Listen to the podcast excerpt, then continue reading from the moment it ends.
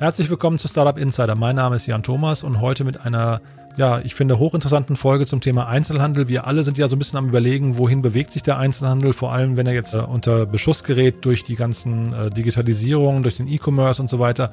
Also was passiert da? Und da könnte ich mir keinen besseren Gesprächspartner wünschen als Dominik Blank von äh, POS Pulse hier in Berlin.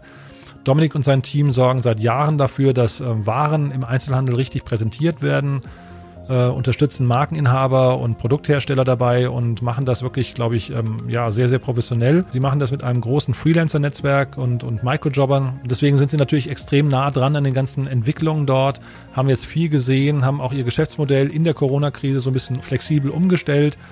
Und äh, ja, Dominik ist ein super spannender Gesprächspartner, das werdet ihr gleich merken. Die Folge ist heute ein bisschen kürzer, weil wir sie aufgeteilt haben in zwei Folgen.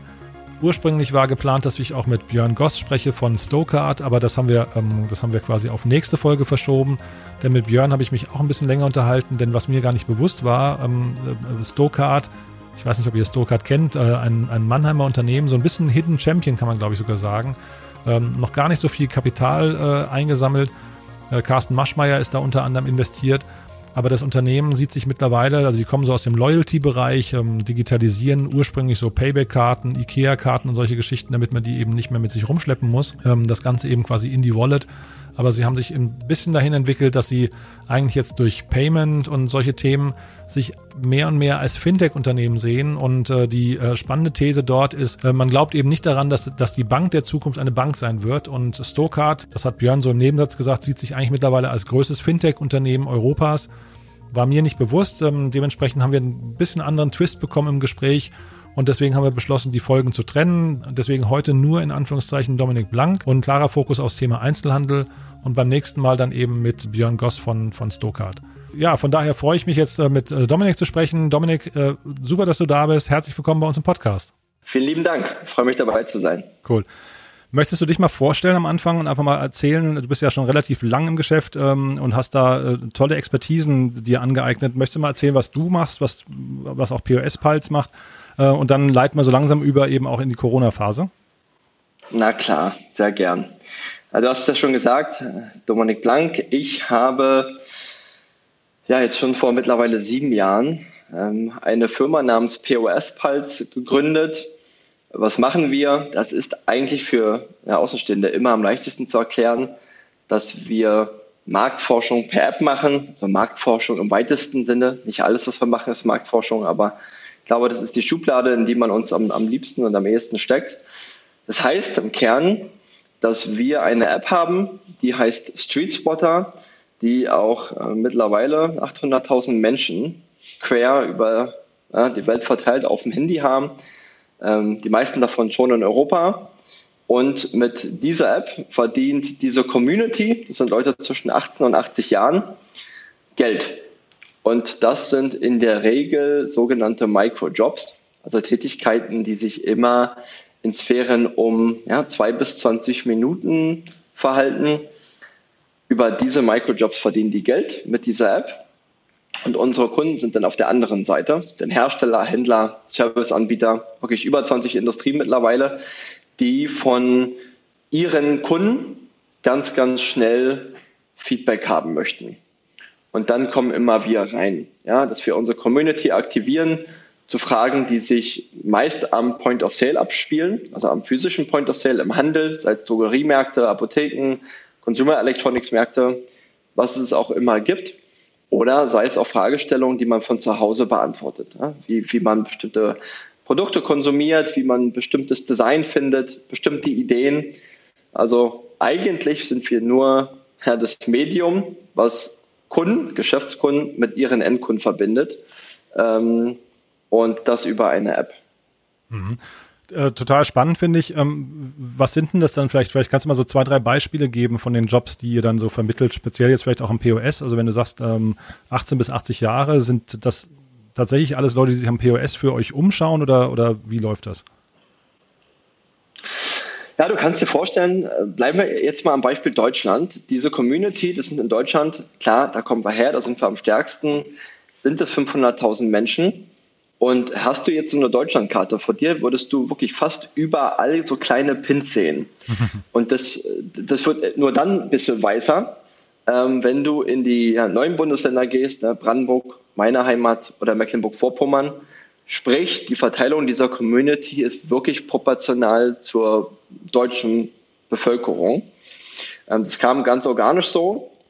Mittlerweile auch ne, über ähm, Fernsehbeiträge Galileo. Galileo, sorry, hatte wieder einen Beitrag im April, wo du dann über Nacht wieder 20.000, 30.000 neue Nutzer hast. Und diese Jobs haben wirklich diverseste Ausprägungen. Ähm, die größten Felder, ich habe es ja schon genannt, sind wirklich immer noch am POS. Und hier vor allem, also so simpel wie es klingt, damals wie heute, äh, Nummer eins Anwendungsfall ist, liegt mein Produkt im Regal oder nicht. Ja, also ist meine Distribution so, wie ich es eigentlich glaube, so wie es vereinbart wurde? Steht mein Produkt da, wo es stehen soll? Ist es gut platziert? Ist es aber auch auffällig oder geht es total unter? Also immer auch die Shopper-Perspektive damit abzufragen, ist ein großer Anwendungsfall. Das zweite ist, wenn du dir Vermarktungsaktionen anschaust, das kennen wir alle von Ostern oder Weihnachten, wo es super viele Displays, sogenannte Zweiplatzierungen gibt, ja, wo die stehen, ob die umgesetzt sind oder nicht, weil dafür sehr, sehr viel Geld fließt. Aber auch das ganz normale Mystery Shopping. Ja, stell dir vor, du gehst in eine Apotheke, hast Kopfschmerzen und lässt dich zu einem ja, Kopfschmerzprodukt beraten. Auch daran, wie das Beratungsverhalten wirklich aussieht, haben diverseste Hersteller und Industrien immer noch ein riesiges Interesse. Das sind so beispielhafte Anwendungsfelder. Mhm, das heißt, im Prinzip sitzt da irgendwo ein Produktmanager in seinem Elfenbeinturm und bekommt von euch quasi in Echtzeit Daten eingespielt, wie sein Produkt im Handel äh, funktioniert, ob es abverkauft wird, ob es richtig repräsentiert wird, ob äh, der, die Beratung zu dem Produkt führt und so weiter, ja? Genau. Und das Neue daran ist, dass du, ähm, deswegen heißt der Ansatz auch Crowdsourcing, ähm, dass du eben in eine riesige Crowd von tatsächlichen Endkunden ähm, einsteigen kannst. Ja, nicht mehr wie damals in der Marktforschung, du Wochen oder Monate warten musst, bis du von trainierten ähm, und ausgebildeten Marktforschern Feedback bekommst, sondern ähm, du im Endeffekt wirklich über Nacht hunderte, tausende Menschen querverteilt über das ganze Land befragen kannst, zu relativ kleinem Geld und zur Qualität, die du vor allem jederzeit transparent nachvollziehen kannst über die App. Mhm. Ja, weil du gerade sagst, kleines Geld. Ich wollte äh, dich fragen, wenn es okay ist, mal, was sind denn das dann für Kunden? Ab welcher Größenordnung geht sowas los? Was braucht man für Budget, wenn man mit euch arbeiten möchte? Sind das dann irgendwie gleich Hunderttausende oder sind das irgendwie ein paar tausend Euro oder sogar noch drunter? Oder also, ne, also was sind so vielleicht die Einstiegsmodelle, mit denen man sich dann auch vielleicht ja. mit euch anfreunden kann? So, da, das ist total, ähm, total breit gefächert. Ich habe heute mit einem Startup telefoniert, die just erst jetzt ähm, ja, das erste Mal in einer Edeka-Region ihre Produkte im Regal haben. Ähm, die können unsere Plattform im Self-Service nutzen. Ja, das heißt, die haben dann noch nicht mal irgendwelche Setup-Gebühren. Die haben quasi unsere Ansicht auf die Plattform und können selbst sozusagen Marktforschung betreiben. Also da fängt es an, ohne irgendwelche Barrieren und geht hoch bis zu klar, Kunden, die ähm, mehrere hunderttausend im Jahr dafür ausgeben, dass sie wirklich regelmäßig, also monatlich, ja, viele tausende Märkte oder äh, abseits vom Lebensmitteleinzelhandel Bahnhöfe, äh, Consumer Electronics Märkte besuchen, mhm. äh, um eben regelmäßig Feedback zu bekommen, um nachsteuern zu können. Also Ausprägung ist wirklich von ähm, 200, 300 Euro im Monat zu ja, mehreren hunderttausend im Jahr. Mhm. Ja, wirklich interessant. Und sag mal, die, den POS, wie würdest du den denn insgesamt einordnen, als wenn man jetzt mal so die ähm, Entscheidungskette eines Konsumenten nutzt? Also welche Wichtigkeit hat da der POS heute noch? Und siehst du vielleicht auch, dass der sich verändert? Ähm, jetzt kommen ja so ganz die ganzen, was nicht, Picknicks oder Rewe Digital und so weiter. Äh, oder, ne? Also jetzt Lieferdienste kommen quasi ins Spiel. Ändert das was an eurem Geschäftsmodell, an der Wahrnehmung und an der Wichtigkeit vom POS? Was würdest du sagen? Hm. Puh, also es ist so, eine Metafrage. Ne? ja. So klar ändert sich der POS, absolut. Und darüber könnten wir stundenlang sprechen. Um das vielleicht weg vorwegzunehmen, ähm, ne, da würde jetzt jeder sagen, da ist ja klar, aber natürlich wird der POS auch in den nächsten Jahren und auch in den nächsten Jahrzehnten absolut seine Daseinsberechtigung haben. er wird sich eben nur deutlich, deutlich ändern. Ja, in allen Befragungen, die wir auch machen, siehst du immer mehr. Klar, es reicht nicht, ähm, dass du Produkte ins Regal stellst. Ähm, dann wird ein Amazon zum Beispiel gewinnen ja, über bessere Logistik, über Einkaufserfahrung, die auch online immer besser und immer interaktiver gemäß Erfahrung werden, sondern dass sich der POS dahin entwickelt, ähm, na, bestimmte neue Nahversorgungsangebote zu haben, also dass Lokalität immer wichtiger, immer größer wird, aber auch das Thema Erfahrung. Ja, das heißt, selbst im Lebensmitteleinzelhandel, man kennt es zum Beispiel ne, teilweise aus den UK oder Holland, aber auch den USA, dass du wirklich schmecken willst, dass du sehen willst, erleben willst. Wir sind jetzt in Deutschland im professionellsten Handel der Welt, auch im discount-dominiertesten Handel der Welt. Ähm, was auch dafür sorgte, dass die Heterogenität, was Einkaufserfahrung betrifft, jetzt nicht immer so war wie vielleicht in anderen. Da wird es aber immer mehr hingehen. Also der POS wird nach wie vor seine Daseinsberechtigung haben, nur wird er deutlich andere Ausprägungen haben, die wirklich über alle äh, Medien hinweggehen. Ja, also dieses Thema Omnichannel, ähm, das sehen wir heute schon, das wird irgendwann nahtlos sein. Wir sehen heute noch, dass auf Kundenseiten ganz oft zwischen Kanälen unterschieden wird, was Entscheider betrifft. Ich glaube, das wird über die Jahre immer mehr zusammenfließen und immer mehr wirklich nahtlos werden. Aber den physischen POS, den, so wie wir ihn noch kennen, ähm, den wird es noch viele Jahre geben. Mhm. Ähm, und sag mal, also bevor wir jetzt dann, wie gesagt, über Corona, weil da habt ihr ja sehr viele Einblicke gewonnen, bevor wir darüber sprechen, nochmal kurz die Frage vielleicht, äh, sag mal, wenn du jetzt mit Startups sprichst, dann bist du doch wahrscheinlich auch ein Experte, um so ein bisschen Empfehlungen abzugeben, worauf man achten sollte, wenn man im Regal stattfinden möchte, ne? oder im Supermarkt oder im, im Einzelhandel. Was sind denn so Erfolgsfaktoren, die ich, wenn ich ein Produkt lanciere, ich weiß nicht, da gibt's Einhorn mit Kondomen, die lustige Verpackungen machen, aber wahrscheinlich gibt's ja also auch eine ganze Reihe anderer Produkte, die eben nicht so auffallen, durch auch nicht durch Storytelling. Was sind denn so Faktoren, die du siehst, die, die ähm, äh, sag mal, äh, nachahmenswert werden? Doch, das ist wahnsinnig divers. Ne? Und wenn ich jetzt, äh, ich würde äh, diesen Komplexitäten nicht gerecht werden, wenn ich dir jetzt ähm, wirklich zwei, drei Antworten geben könnte. Mhm. Es gibt nur Muster, ne, die wir immer wieder sehen. Ansonsten, du, ist es teilweise oder ist es je nach Warengruppe, je nach heutigen Einkaufsverhalten wirklich anders. Ja, also wir hatten, ich hatte diese Woche wirklich mit einem Startup, einem anderen gesprochen, ähm, die einen Insektenburger haben und damit auch sehr, sehr früh ähm, wirklich in Deutschland unterwegs waren, die ganz andere Herausforderungen haben als jemand, der in die Süßware launcht. Ja, also da muss man wirklich unterscheiden, je nach Zielgruppe. Und da fängt schon im Kanal an, wo man rein launcht. Prinzipiell sind es aber über Warengruppen hinweg ähnliche Faktoren, die über Erfolg und Misserfolg entscheiden.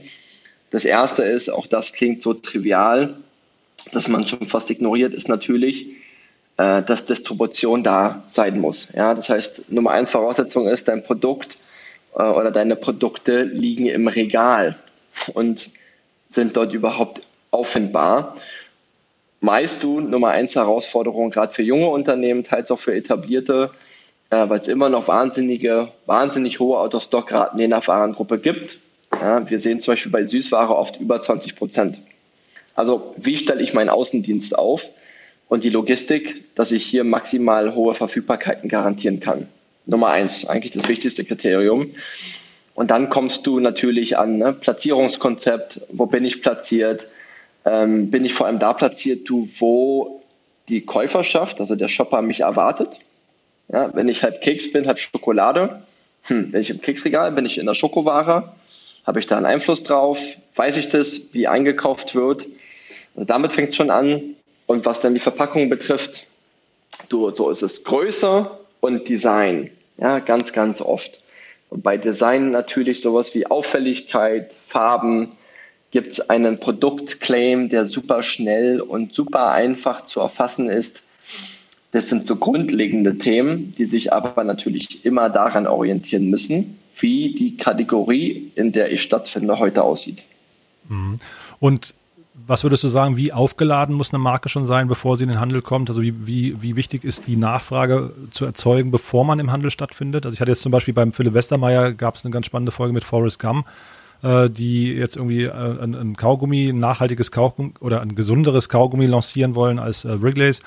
Da frage ich mich halt eben, wie kann so eine Marke im Supermarkt überhaupt auffällig werden, hm. ne, wenn, wenn nicht vorher schon quasi äh, Kunden dahin gelenkt werden und, und äh, das schon quasi auf dem Einkaufszettel haben. Du, super guter Punkt. Ja, auch da. Ähm, ich glaube, die Chancen wird es vielleicht dann nicht mal so absolut machen, um so schwarz und weiß zu sagen, dass eine Marke vorher schon maximal hoch aufgeladen sein muss, um im Handel erfolgreich zu sein. Ähm, nicht, nicht immer ist auch dafür Budget da. Ja, auch da, je nach Abhängigkeit von der Warengruppe wiederum. Aber es kann auf jeden Fall nur helfen, wenn die Marke vorher so aufgeladen ist, wie es nur irgendwie geht. Und das geht meiner Meinung nach oder ging noch nie so kosteneffizient, so gut und so schnell, wie es heute der Fall ist. Ja, also wenn man Influencer nutzt, bleibt mal bei meinem Beispiel ähm, des Insektenburgers. Mhm. Es gibt ganz bestimmte ne, Nutzergruppen, die du über bestimmte Influencer ansprechen kannst. Ähm, da kannst du super, super zielgenau ansprechen und so vorab schon deine Community ähm, ja, aufbauen und so weit erziehen, dass du dann am POS auch die Nachfrage erzeugst. Also ich glaube, das bedingt sich. Ja, das, ist, das muss parallel gemacht werden. Wenn es vorher schon passieren kann, na klar, erhöht es die Chancen drastisch. Ich glaube, es gibt Warengruppen, da reicht es bei Weitem natürlich nicht, einfach das Produkt reinzustellen, dann zu hoffen, dass dabei was zurückkommt. Ähm, dafür ist einfach die, die Handelslandschaft an Produkten viel zu komplex und der Wettbewerb auch viel zu groß. Mhm. Ja, finde ich, finde ich interessant. Gibt es denn, sag mal, gibt's denn Startups, mit denen du sprichst? Ähm, die, also ich kann mir ja vorstellen, jeder träumt davon, irgendwie im Einzelhandel stattzufinden, weil das so ein bisschen vielleicht die, der Ritterschlag hinterher ist für das Produkt. Aber gibt es denn auch Unternehmen, wo du sagst, hey, äh, lass mal lieber die Finger vom, vom Einzelhandel, wir wissen, dass das nicht funktioniert? Puh, also ich, es gibt noch niemanden, dem ich das gesagt habe, okay. ja, mit, mit, mit, dem ich jetzt gesprochen habe. Mhm. Ähm, das wäre auch ein bisschen vermessen, glaube ich. Was wir schon sagen, ist einfach nur darauf hinzuweisen, aufgrund der Professionalität des Handels, insbesondere in Deutschland, ähm, sich da Hilfe zu holen. Ja, externe Hilfe. Gerade wenn du Startups hast, schau mal, die bei Höhle der Löwen war oder die vor allem primär online verkauft haben, da gibt es ganz, ganz oft ein Erwachen, wenn die sehen, pui, es reicht eben nicht, ja, einfach Produkte äh, im Handel zu haben oder eine Listung zu haben, ähm, was man da alles machen muss, wie Region für Region, gerade bei Edeka und Rewe, die ja in Regionen organisiert sind und auch selbstständige äh, Kaufleute haben, die wirklich überzeugt werden müssen, dass es harte Arbeit ist, dass es Vertriebsarbeit wirklich on the ground ist sozusagen und Markt für Markt erobert werden muss, ganz oft. Ähm, gerade wenn man bei Rewe und Edeka anfängt, da gibt es einfach ein Erwachen und selten die Geduld, ja, mit einem Startup zusammen äh, so eine Zeit auszustehen. Dafür ist der Druck im Regal einfach zu hoch. Ja, also wir weisen immer nur darauf hin, dass es schon einen bestimmten Professionalisierungsgrad ja, geben muss und dass es auf jeden Fall eine steile Lernkurve geben wird. Ja, sehr cool.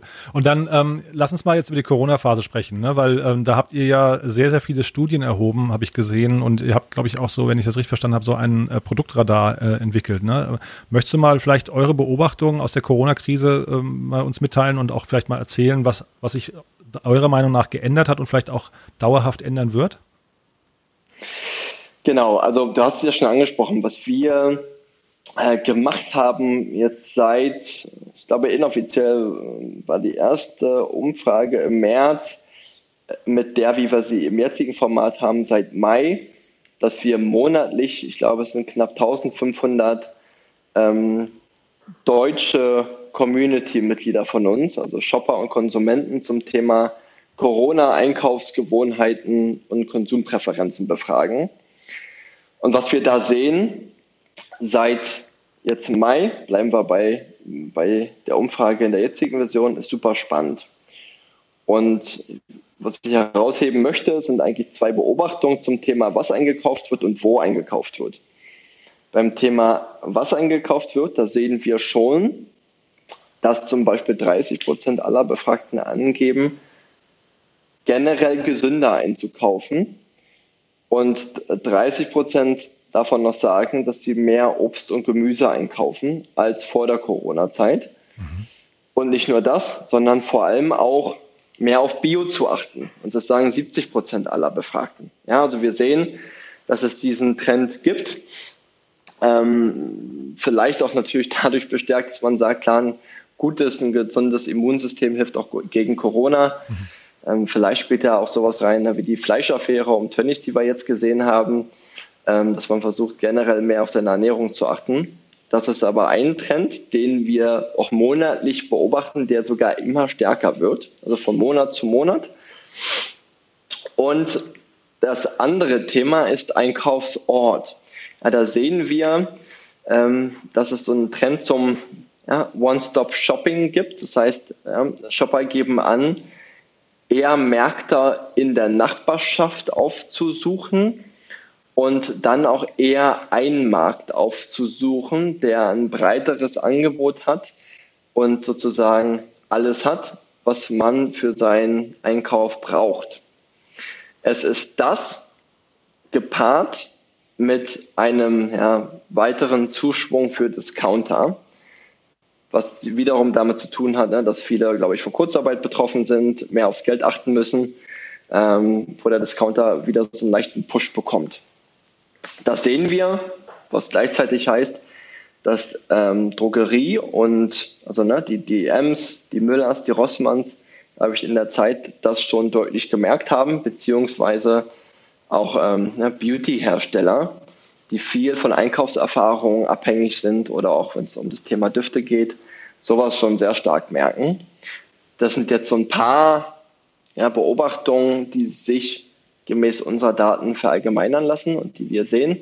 Nebst dem, dass klar ähm, 40 Prozent aller, die wir befragen, sagen, dass sie noch mehr aufs Geld achten, als sie es vor Corona nicht schon gemacht haben. Mhm. Und würdest du sagen, das sind eben, das sind Trends, die auch anhalten oder seht ihr da auch schon wieder Veränderungen?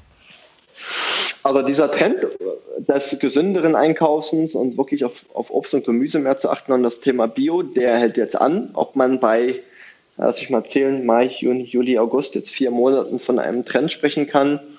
Ich glaube, das ist er. Inwieweit der anhält, ähm, das, das, das, müssen wir schauen.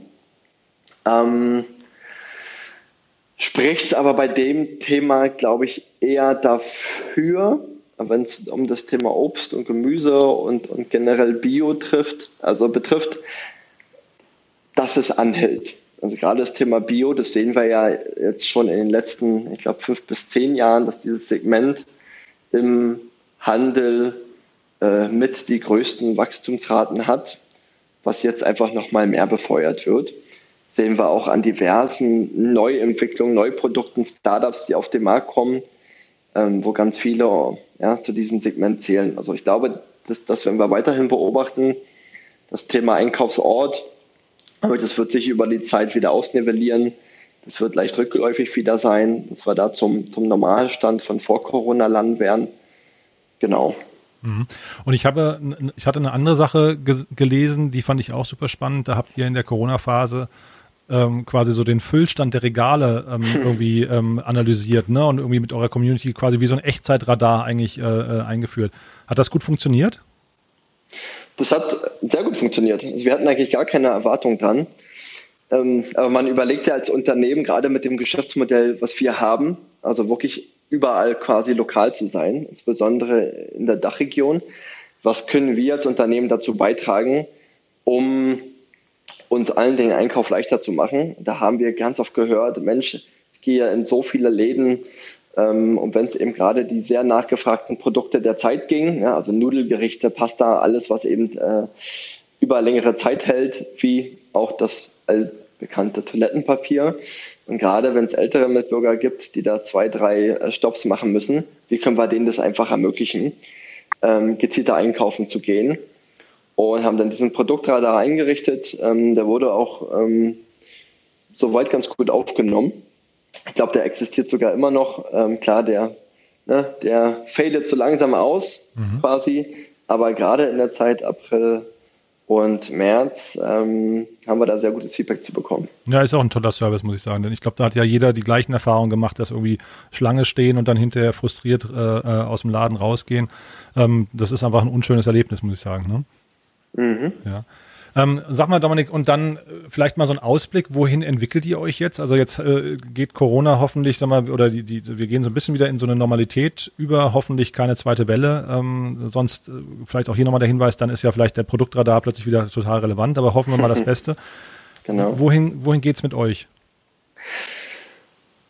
Du, auch das ist super spannend. Ähm, was nämlich in der Corona-Zeit kam, ist, dass ähm, ja, gerade unsere Lebensmittelhersteller uns angefragt haben, inwieweit diese Community, die wir haben, nicht nur ne, beobachten kann und Dinge meldet, erhebt, sondern auch vor Ort anpacken kann.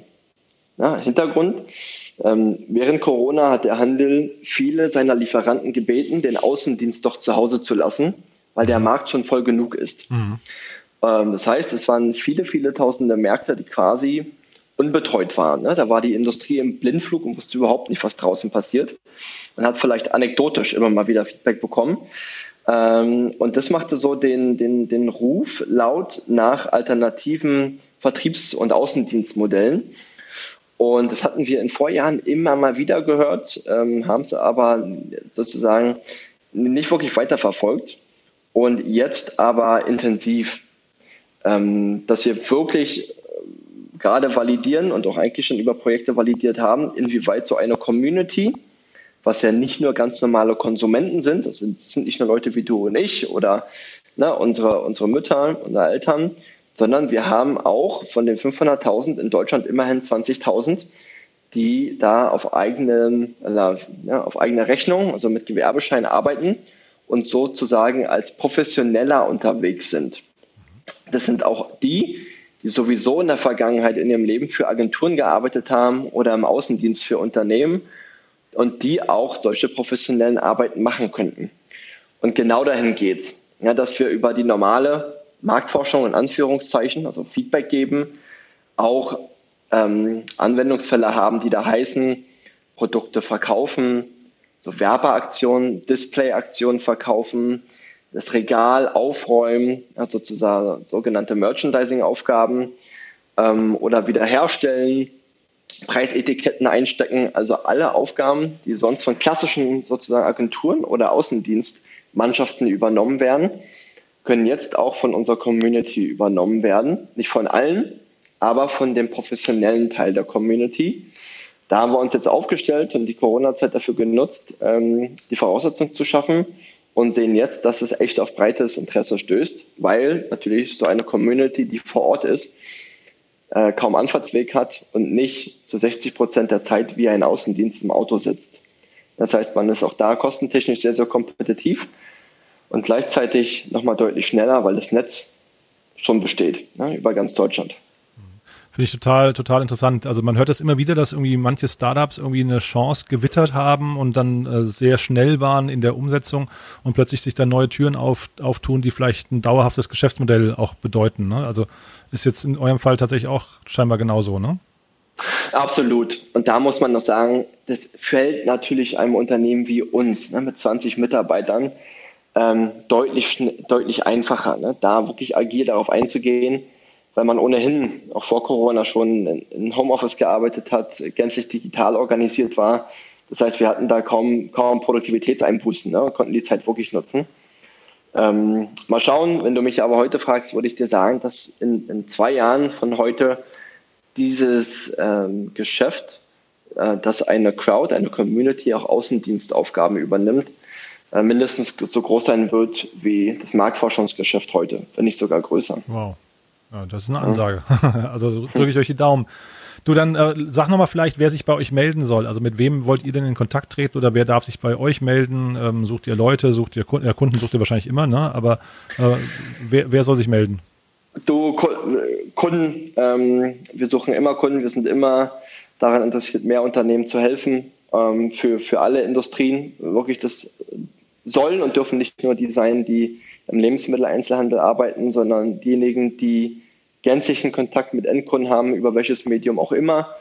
Ähm, es können Interessierte sein, die sagen, sie wollen sich über so eine App ein bisschen Geld dazu verdienen. Ähm, wie gesagt, es sind wirklich Leute zwischen 18 und 80 Jahren. Einfach die Street Spotter App runterladen. Ähm, und wenn es jemanden gibt, der ähm, wirklich Lust darauf hat, was wir machen, ähm, der oder diejenige ähm, darf sich auch bei uns melden, äh, suchen immer gute, hungrige Talente. Mhm, cool. Du, und dann vielleicht nochmal eine Frage, ähm, ne, das ja hier, es geht ja um die Startup-Szene und jetzt ähm, ist ja jeder Unternehmer so, dass er immer Chancen sieht eigentlich. Ne? Und jetzt guckst du die ganze Zeit auf den Einzelhandel. Was, was würdest du denn sagen, was sind noch so Chancen, die vielleicht andere Startups wahrnehmen könnten rund um den Einzelhandel? Also jetzt nicht natürlich nicht euch Konkurrenz zu machen, aber gibt es da hm. vielleicht Produkte, wo du sagst, die, die müsste man nochmal, äh, oder warum macht das keiner? Ne? Also man, man stellt sich ja oft diese Fragen. Äh, vielleicht hast du nochmal so ein, zwei Inspirationen für die Hörer.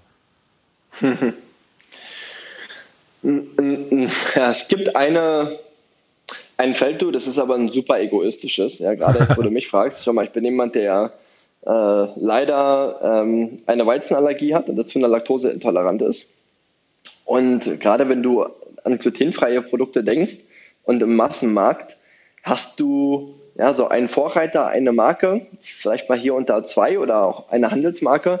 Aber gerade wenn es so um Brotalternativen geht und, und Snack-Alternativen, die glutenfrei sind, finde ich, die schmecken immer noch nach Alternativen.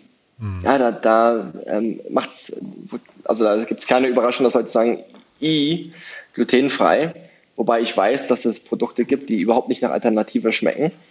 Also sprich, ich finde, das ist so ein Feld. Wenn es um das Glutenfreie geht äh, oder die weizenfreie Ernährung, ist dann noch ähm, super viel Potenzial und nach oben. Mhm. Cool. Dominik, dann äh, von meiner Seite aus sind wir durch. Haben wir was Wichtiges vergessen aus deiner Sicht? Was würdest du sagen? Aus meiner Sicht nicht. Und wenn, du, dann wird es uns wahrscheinlich ein paar Tage später einfallen. Aber ähm, so weit, so gut. Perfekt. Du, dann vielen Dank erstmal, ja, und äh, hoffentlich auf bald. Und toi, toi, toi, vor allem für die nächsten zwei Jahre. Das klingt jetzt spannend. Also spätestens in zwei Jahren hake ich nach und äh, höre, wie es euch geht. Jan, vielen lieben Dank. Ja, bis bald. Ciao. bis bald. Tschüss.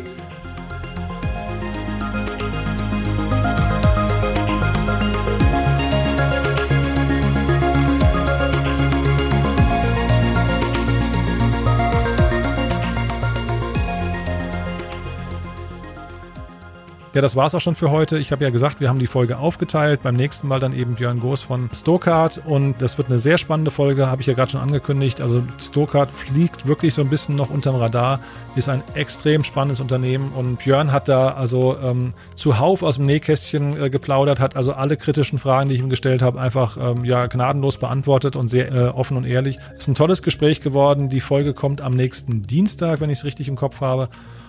Und ansonsten kann ich euch noch äh, vielleicht ganz kurz äh, empfehlen, dass ihr zum einen unseren täglichen Newsletter abonniert, aber viel wichtiger, wir haben ja gerade einen Investorenreport rausgebracht. Das heißt, jedes Startup, das irgendwie auf der Suche ist nach Kapital, findet dort also insgesamt fast 150 detaillierte Profile von Investoren aus Deutschland, ähm, zum Teil auch aus Europa, aber größtenteils aus Deutschland, mit ihren ganzen Investmentsegmenten, mit Ansprechpartnern, mit den Phasen, die man investiert und auch mit den ähm, äh, Suchgebieten und so weiter. Also von daher ist eine sehr gute Übersicht geworden. Insgesamt 250 Seiten Seiten als E-Paper kann man kostenlos downloaden bei uns auf der Webseite www.startupinsider.de.